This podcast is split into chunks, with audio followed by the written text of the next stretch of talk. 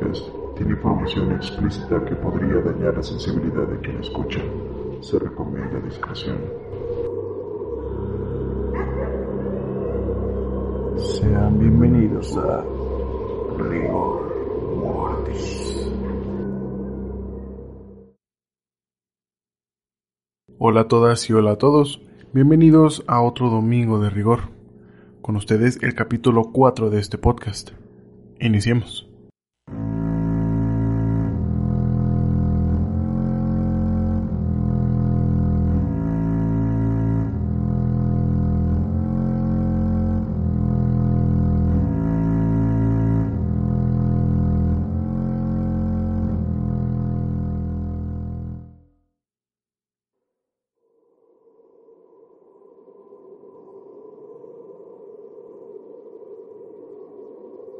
La última década del siglo XX está llena de muchas historias que si no tuviéramos las pruebas de ellas, difícilmente creyéramos que sucedieron. A inicios de los años 90, un nuevo género estaba naciendo para no solo materializarse, sino para darle más pánico al término satanismo. Esta es la historia de cómo un país colonizado a la fuerza por cristianos y católicos, teniendo antiguos dioses, costumbres y una vasta historia, fue retomada de nuevo por músicos revolucionarios que causaron terror del cual el mundo entero después se enteraría. Esa es la historia de Mayhem y el oscuro nacimiento del black metal. No podemos hablar de Mayhem sin antes hablar del black metal, género musical que llegó al mundo del metal para darle un nuevo significado a la oscuridad y llevarlo hacia el lado más extremo que pudo llegar hasta ese momento inspirando a cientos y después a miles de personas que estaban en contra de la religión a rebelarse ante estos ideales impuestos con muerte, combatiendo la violencia de las cruzadas cristianas de hace cientos de años con más violencia satánica.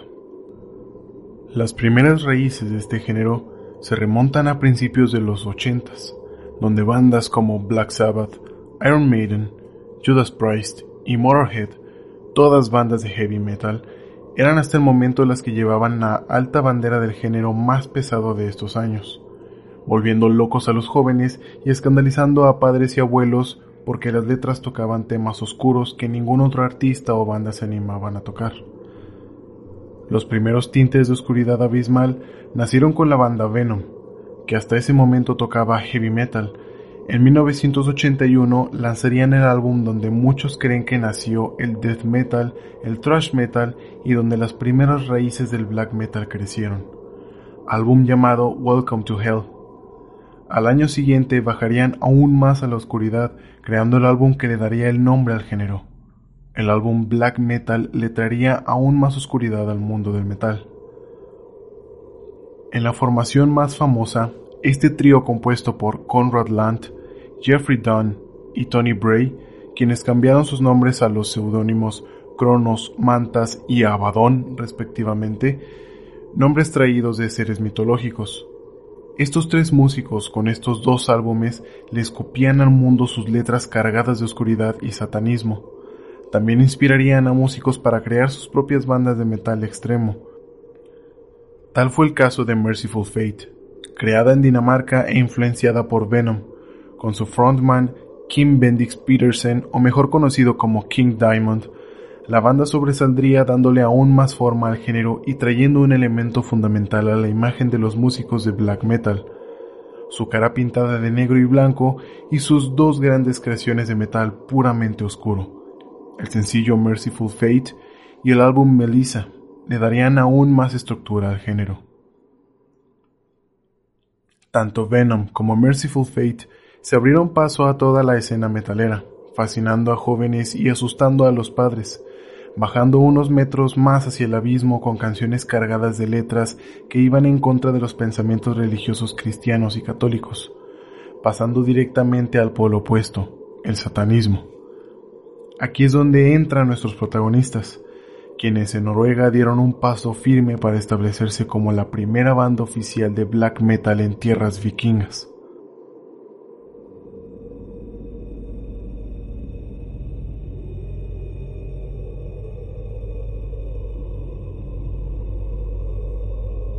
Mayhem formada en 1984 por tres adolescentes de 16 años, el bajista John Stuberud, alias Necrobutcher, el baterista Jetil Mannheim o simplemente Mannheim, y el guitarrista Oystein Arset, alias Euronymous. El nombre de la banda nace de una canción de Venom, Mayhem with Mercy. Comenzaron como toda banda, tocando covers. Ellos tocaban covers de Venom y de Motorhead, para más tarde comenzar a componer sus propias canciones influenciadas por el hardcore punk. Al principio no grabaron ninguna canción, pero comenzaron a ganar fama en la escena underground. Pasado poco tiempo, la banda saca un demo grabado en cassette, llamado Pure Fucking Armageddon, publicándolo en 1986. En ese mismo año comienzan a tocar en más lugares y se les une un miembro nuevo como vocalista, Eric Nordheim, alias Messiah, supliendo a Sven Eric Christiansen, alias Maniac, vocalista con quien grabaron el demo. Fue expulsado por adicciones a las drogas y por sus constantes intentos de suicidio. También el baterista Mannheim decidió retirarse de la banda, pero conservó una buena relación con sus amigos y excompañeros de la misma. Maniac duraría poco como vocalista y lo reemplazaría Kittil Kittilsen, pero duraría muy poco también, para después retirarse completamente de la música por sus creencias religiosas. En la batería ingresó Helpelpad de Christ. Torber Gru es su alias. Disculpen mi pronunciación de nombres noruegos, no estoy muy acostumbrado. Pero abandonaría la banda rápidamente, siendo reemplazado por Jan Alex Blomberg, alias Hellhammer. Después se integró Per Ingv Olin, reemplazando a Maniac en la voz. Olin era conocido también como Dead, quien era una persona que tenía una profunda fascinación por la muerte y la oscuridad. Dead vivía en Estocolmo, Suecia, y era vocalista de la banda Morbid, pero al saber que Mayhem necesitaba vocalista, rápidamente les mandó un sobre que contenía un cassette el cadáver de un conejillo de indias y una carta donde le decía que buscaba una nueva banda porque creía que su proyecto Morbid no llegaría lejos. La banda quedó fascinada con el detalle del cadáver del animal y aceptó a Dead dentro de la banda.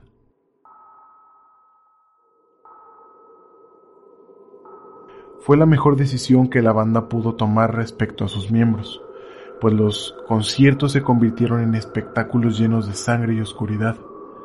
Dead se cortaba con cristales en el escenario y antes de cada show enterraba su ropa en cementerios. La sacaba horas antes del show para que pareciera, con su corpse paint, un cadáver sacado de la tierra. El corpse paint es una pintura que utilizaban en la cara usualmente de negro y blanco, característica de este género. Además, cargaba una bolsa con un cadáver de un cuervo, el cual olía antes de iniciar los conciertos para que, en sus palabras, llenarse del olor de la muerte. Euronymous, después de conocerlo un poco más, lo describió como inestable y posiblemente esquizofrénico. En el escenario abundaban las cabezas empaladas de cabras, ovejas y cerdos. Así es, todas eran cabezas reales, las cuales lanzaban al público provocando varias lesiones. El comportamiento de Dead era agresivo y dicen que en un concierto llegó a apuñalar a Euronymous. No se sabe bien por qué, muchos dicen que tal vez intentaba matarlo. Tal fue la gran fascinación de Dead por la muerte que la banda pasó de ser satánica a ser depresiva, con influencias suicidas y de muerte. El mórbido gusto de Dead por la muerte nace con una experiencia traumática donde murió por algunos minutos y fue reanimado por los doctores. Solía además desenterrar cadáveres para sentirse más cerca de la muerte. Él decía que no era ningún placer estar vivo. A mediados de los años 90, la banda participó en un concierto en Sarpsborg, donde Dead tuvo que ser hospitalizado porque se le pasó la mano y se cortó de más las muñecas. Se estaba desangrando. Con el tiempo, Dead se convirtió en una carga para la banda. No comía, se autolesionaba constantemente y se volvía más y más depresivo.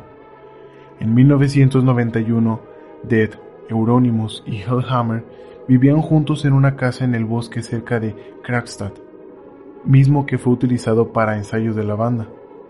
Según Hellhammer, pasaba mucho tiempo escribiendo y dibujando y se hundía cada vez más en su depresión. Necrobulcher dijo que después de vivir juntos un tiempo, Dead y Euronymous se peleaban y se molestaban cada vez más. Hellhammer recuerda que una vez Dead fue a dormir afuera en el bosque porque Euronymous estaba tocando música con un sintetizador, cosa que odiaba Dead. Después, Euronymous salió de la cabaña y disparó con su escopeta al aire para asustar a Dead.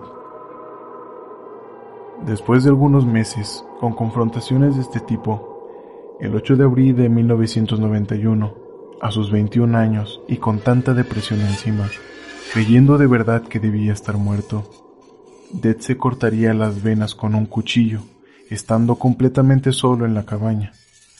Él esperaba morir desangrado, pero al ver que tardaría mucho, decidió ir por la escopeta de Euronymous y se disparó en la frente muriendo al instante.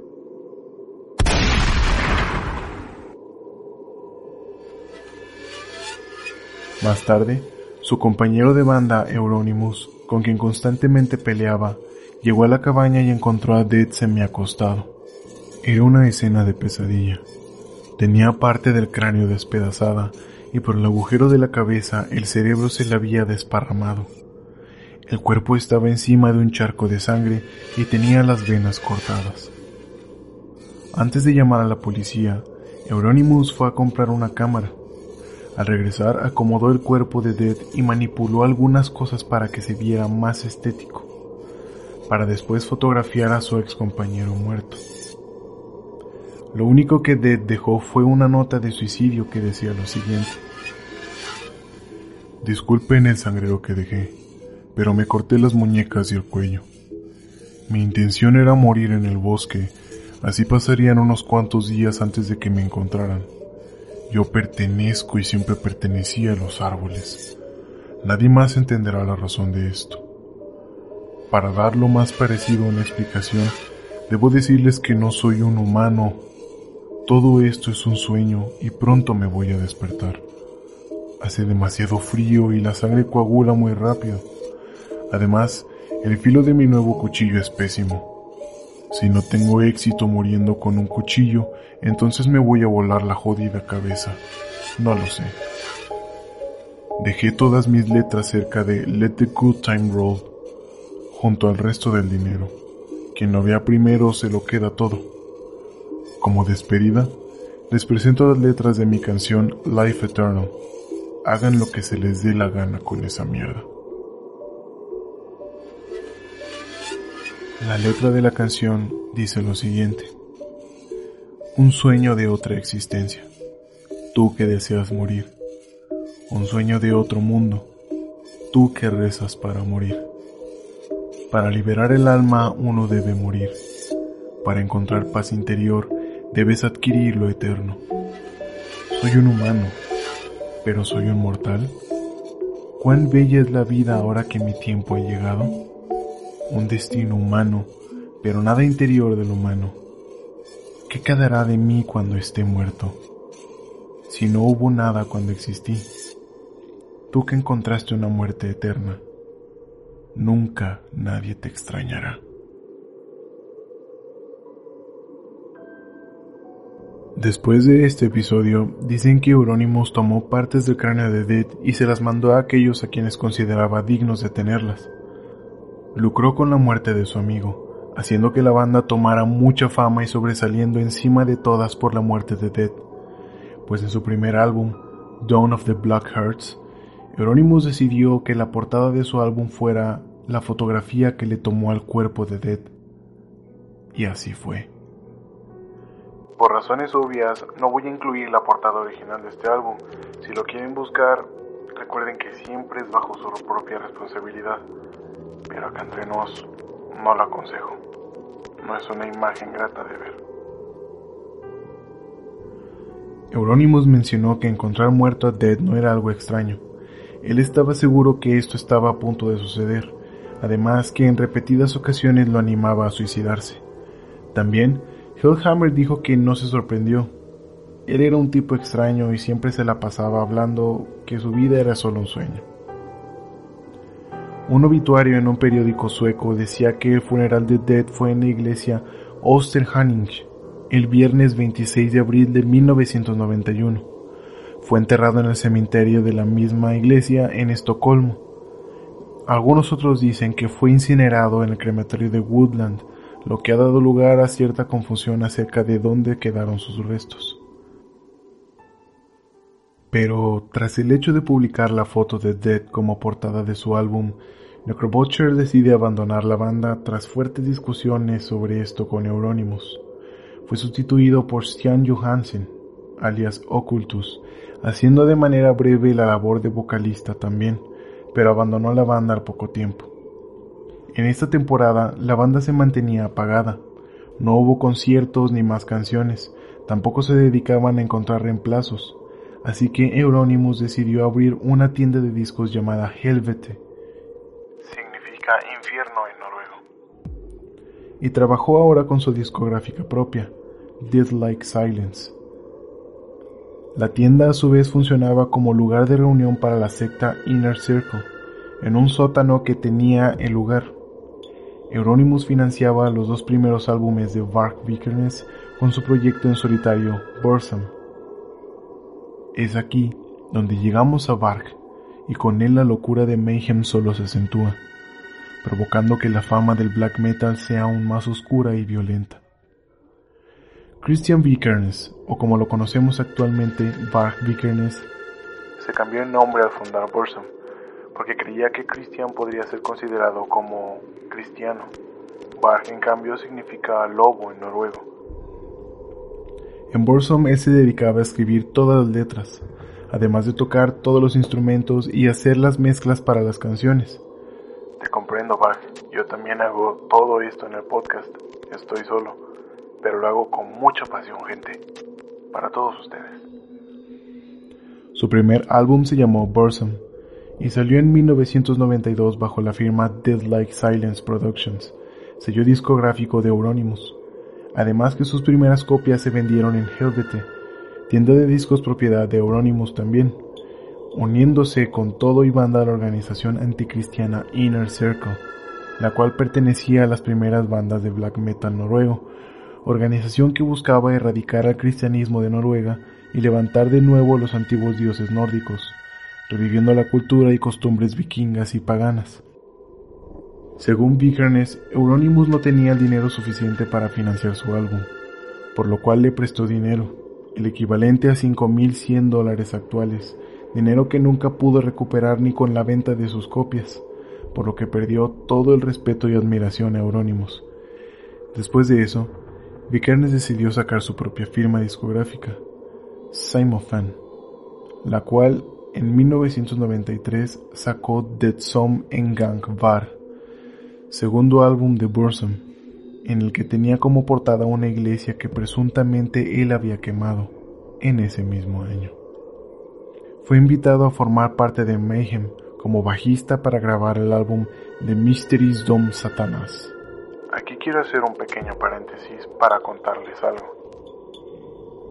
Hablando de iglesias quemadas, el 6 de junio de 1992, Bach Vikernes decidió prenderle fuego a la iglesia medieval de Fantoft, cerca de Bergen, sin que la policía pudiese encontrar pistas. Eufórico, Vikernes le contó la hazaña a sus conocidos y juntos desataron un montón de incendios por todo el país, a la que se sumó un número indeterminable de imitadores. Durante los siguientes cuatro años fueron quemadas más de medio centenar de iglesias y 15.000 tumbas fueron profanadas y pintadas con símbolos satánicos. Ante la creciente alarma social por los incendios, los medios de comunicación se interesaron por el black metal y lograron contactar con Vikernes, quien se hinchó de fanfarronería y admitió a un periodista que había un tipo de comando incendiario llamado Inner Circle. El reportero se lo contó todo a la policía, quien empezó a atar cabos y detuvieron a Varg, poniendo también en el ojo a Euronymous, cuya tienda de discos Helvete era un conocido lugar de encuentro del Inner Circle. pero al no tener pruebas que lo relacionaran por completo con la quema de iglesias, lo liberaron. Esto afectó a la tienda de Eurónimos, pues con la policía detrás de este lugar de reunión, muchos integrantes dejaron de acudir al lugar y por lo tanto no había ventas, y la especie de amistad entre estos dos comenzaría a verse afectada. El día 26 de agosto de 1992, Bart Ayton, alias Faust, de la banda Emperor, mató a una persona. De inmediato llamó a Euronymous y a Varg y acordaron que no se entregaría y que nadie lo iba a entregar a la policía. Esto emocionó a Euronymous y mencionaba que matar a alguien era algo emocionante. Cabe aclarar que Euronymous eran solo palabras. Lo único que podía atribuirse a sí mismo fue la foto de su compañero muerto que usó después para el primer álbum de Mayhem. Volviendo a Oslo, Euronymous, Faust y Varg decidieron quemar la capilla de Holmenkollen. Euronymous no dejaba de hablar del hecho, colgándose la medalla, pero los que lo conocían sabían perfectamente que no fue su idea, y dudaban que él hubiera iniciado el incendio, él tan solo estuvo para presenciarlo. Mientras tanto, Varga había abandonado la creencia en el satanismo, pues si estaba en contra del cristianismo, creer en su contraparte era aceptarlo de alguna manera, por lo cual volcó toda su creencia en los antiguos dioses nórdicos. Euronymous, por su parte, sin dinero ya no pudo mantener su tienda de discos, por lo cual GBT tuvo que cerrar. Mientras, Varg, quien ya no respetaba nada a Euronymous, al cerrar el BT comenzó a criticarlo de cobarde y de falso, pues solo se había colgado el cuello el haber encontrado a Dead muerto y usó esto para su primer disco de Mayhem, banda que se encontraba en pausa y ya no había realizado nada. Además, el incendio de la capilla donde ni siquiera había participado, y decía que ya no apoyaba a la escena del black metal, no causaba terror, no vandalizaba iglesias o hacía lo que le viniera en gana.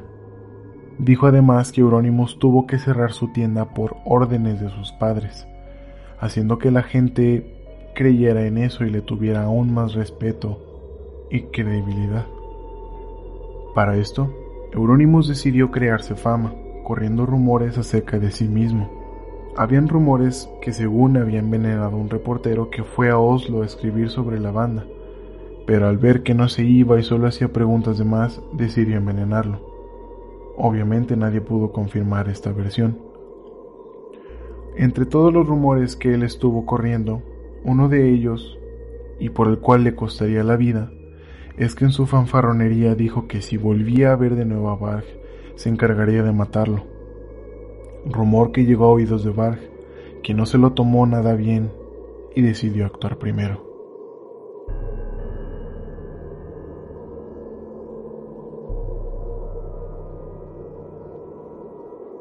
En la noche del 9 de agosto de 1993, Varg y Snorroch, alias Blackthorn, ex guitarrista de Mayhem, condujeron desde Bergen al apartamento de Euronymous en Toyengata, un pueblo en Oslo.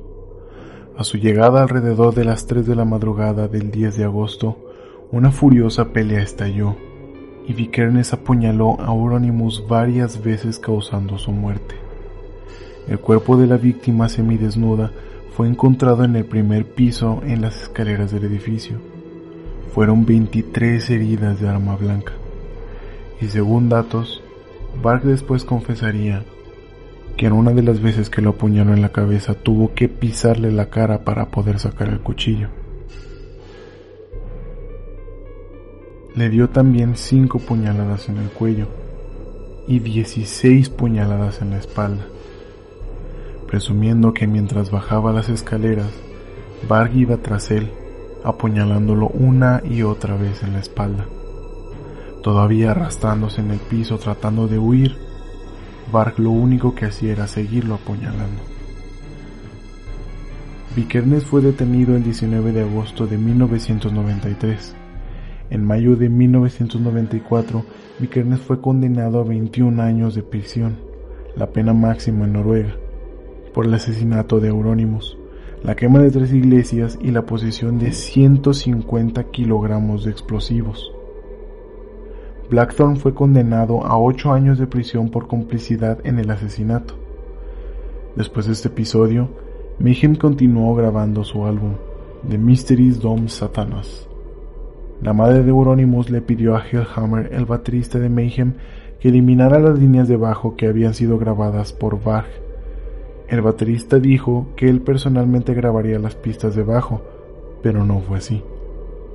Sus partes instrumentales no sufrieron ningún cambio, pero solo su nombre fue eliminado de los créditos del álbum, quedando en el mismo los instrumentos del asesino y la víctima juntos.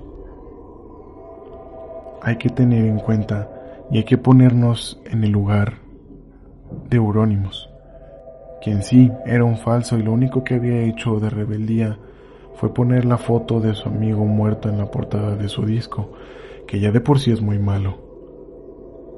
Pero imaginen ir corriendo de una persona que los quiere matar y está recibiendo puñaladas y puñaladas en la espalda, gritando o tal vez ya sin poder gritar.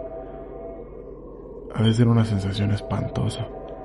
Vikernes mismo dijo que había actuado en defensa propia y negó que fuera un asesinato a sangre fría. Declaró que alguien le había dicho que Euronymous quería torturarlo en un área periférica y luego firmar el abuso para hacer una especie de película snuff para mostrárselo a sus amigos. Las películas o videos snuff son videos cortos de asesinatos, torturas, suicidios, necrofilia, infanticidio, entre otros crímenes reales. Bark declaró que no había salido de Bergen con la intención de matar a Euronymous y que las armas que había traído con él, tres cuchillos sobre él, más un bate de béisbol, una bayoneta y un hacha en el coche, eran solo para uso de su seguridad. Vikernes también declaró que fue a la casa de Euronymous para convencerlo de firmar un acuerdo de derechos de autor para las canciones de su proyecto en solitario Bursum, pero que Euronymous, en pánico, lo atacó primero. Necrobutcher confirmó que Bark lo mató para defenderse de las amenazas de muerte que había recibido de él anteriormente. Euronymous fue enterrado en el cementerio de Kierkegaard en Ski, a 25 kilómetros de Oslo. Vikernes pasó a componer y lanzar álbumes desde prisión y salió de la cárcel en 2009. Años después, Park abrió un canal de YouTube donde se dedicaba a subir videos exponiendo sus ideas raciales y supremacistas. Poco tiempo después, y tras las denuncias de algunos usuarios, YouTube decidió cerrar su canal.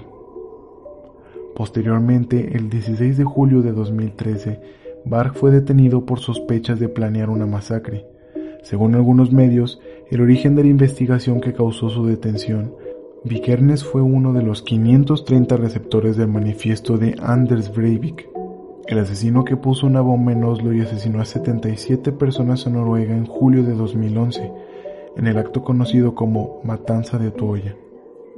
No obstante, Vikernes repudió lo ocurrido en su web y su blog. Bar Vikernes y su mujer, Marie Cachet, fueron liberados el 18 de julio. La policía, que según la legislación francesa puede detener a toda persona sospechosa de terrorismo durante 96 horas, tomó la decisión al no encontrar indicio alguno sobre planes terroristas o cualquier acción violenta. Actualmente, tras este gran trago de asesinatos, profanación de tumbas y quema de iglesias, el género se maduró y se ha tomado desde otra perspectiva. Algo debe quedar de enseñanza de todo este capítulo negro en la música. Miren, los espectáculos musicales, festivales, conciertos, etc. son eso, representaciones de una pieza musical. Por lo tanto, no deben tomarse tan literal, sobre todo con este estilo de música en específico que hablan de muerte, asesinatos, suicidios, etc. Una cosa son tus creencias, y otra muy diferente es hacer daño a terceros con las mismas. Sí, la Santa Inquisición afectó a un montón de culturas, países y pueblos. Con violencia impusieron sus creencias y lograron ser la religión más popular, pero no por eso la más correcta. Y si bien estoy de acuerdo con que en una religión, secta, organización o lo que sea que se base en prohibiciones y castigos está destinada al fracaso, y que la gente debe mostrar su inconformidad ante eso, también estoy de lado en que no se deben afectar a ninguna persona. Solo basta con dejar de apoyarlos y de creerles. Pero abandonar por completo las normas sociales y comenzar a causar violencia y terror por estar en desacuerdo con las creencias de la demás gente es exactamente lo mismo que la Santa Inquisición hizo con las culturas que adoraban a los antiguos dioses y los desaparecieron completamente. Al final, la violencia solo genera más violencia. Es mejor creer en lo que quieras, pues ya no se prohíbe con la muerte y poco a poco las creencias impuestas con violencia irán desapareciendo de una manera pacífica. Tal vez hay veces que se tenga que ser un poco anarquista para rebelarse, eh, pero no en todos los casos. Creo yo que actualmente se sobrelleva o, se está llevando de una manera como un poco más aceptada el hecho de que tú quieras creer en lo que quieras y nadie te puede decir nada. Tenemos libertad de expresión, tenemos libertad sobre lo que queramos hacer con nuestras vidas. Si algo no te gusta, es bueno expresarlo, mas no es bueno imponerle eso a la demás gente. Si algo tienen de similar, la cultura nórdica y el nacimiento de este género, el black metal en Noruega, es que ambos se impusieron con violencia.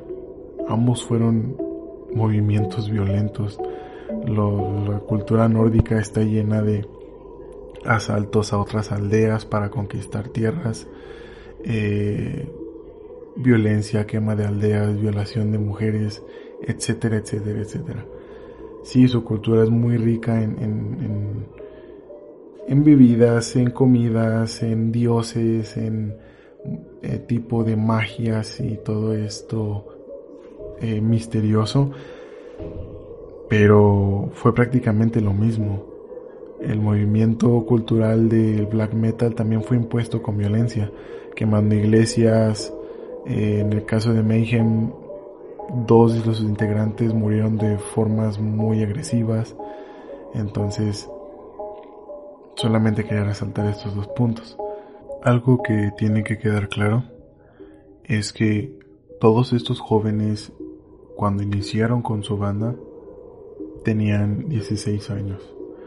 Eran jóvenes que estaban entrando en la etapa de la adolescencia y cuando explotó todo tenían 21, casi 22 años, ya estaban siendo adultos jóvenes.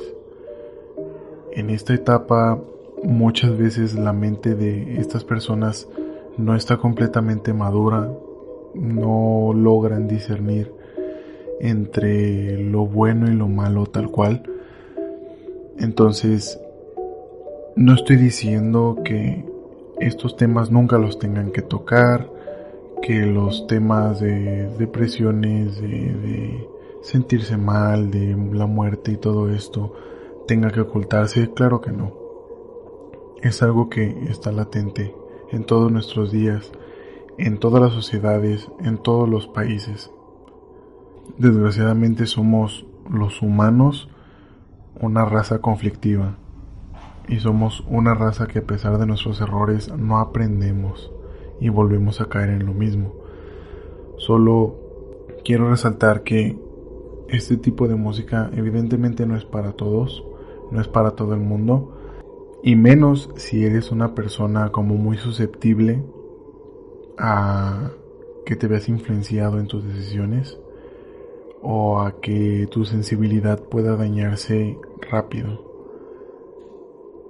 Muchas veces, sobre todo de este lado, sobre todo en los lugares donde me tocó vivir y yo creo que en mi país, muchas veces este tipo de música se escucha y la gente ni siquiera sabe qué dicen las letras, porque o están escritas en inglés o en otro idioma y las personas con trabajos hablan español. Entonces, no saben exactamente qué dicen. Interésense más en lo que consumen en la música que consumen, los videojuegos, eh, las películas, las series, etc. No lo ven únicamente por una buena historia, por una buena trama, por cómo se escucha, porque está de moda.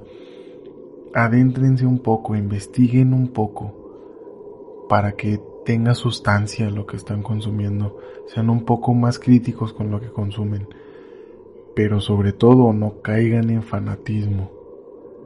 Recuerden que son en, su mayoría obras artísticas, auditivas, visuales, etc. Entonces, estos muchachos cayeron en fanatismo. Fue fanatismo en toda la expresión de la palabra. Se fueron por la idea de las bandas antes de ellos, Venom, Merciful Fate, etc. Estas bandas tenían una forma de, llevar a cabo esa revolución, de, de, romper con las ideas que actualmente se tenían, de revolucionarse de la, de la religión y de decir no quiero seguir esto, no quiero seguir la religión, la religión, no quiero que se sigan prohibiendo este tipo de cosas, esta es mi forma de vivir, así me gusta vivir, así voy a vivir. Pero cuando llega a este tipo de mentes que no están maduras, todo cambia y todo se le quita un giro de tuerca y hace que se piense de otra manera. Lo que pasó con esto del black metal en Noruega fue llevado a cabo por adolescentes que eran fanáticos del satanismo, que eran fanáticos de no ir acorde a lo que iba la demás sociedad, porque era normal que fueran rebeldes, estaban en la adolescencia. Espero que este capítulo les haya gustado. Recuerden seguirme en todas mis redes. El podcast en Instagram está como rigor.podcast. En YouTube está como Rigor Mortis, al igual que en Apple Podcasts y en Spotify como Rigor Mortis. Eh, yo estoy, mi cuenta personal está como lalo con doble punto Miranda. Y esto sería todo. Si el capítulo les gustó, les pido por favor que lo compartan con sus amigos o conocidos. Esto me ayuda muchísimo a crecer la comunidad, nuestra comunidad, y traerles mejor contenido con más calidad. Esto fue rigor mortis, y ustedes son asombrosos. Hasta la semana que viene.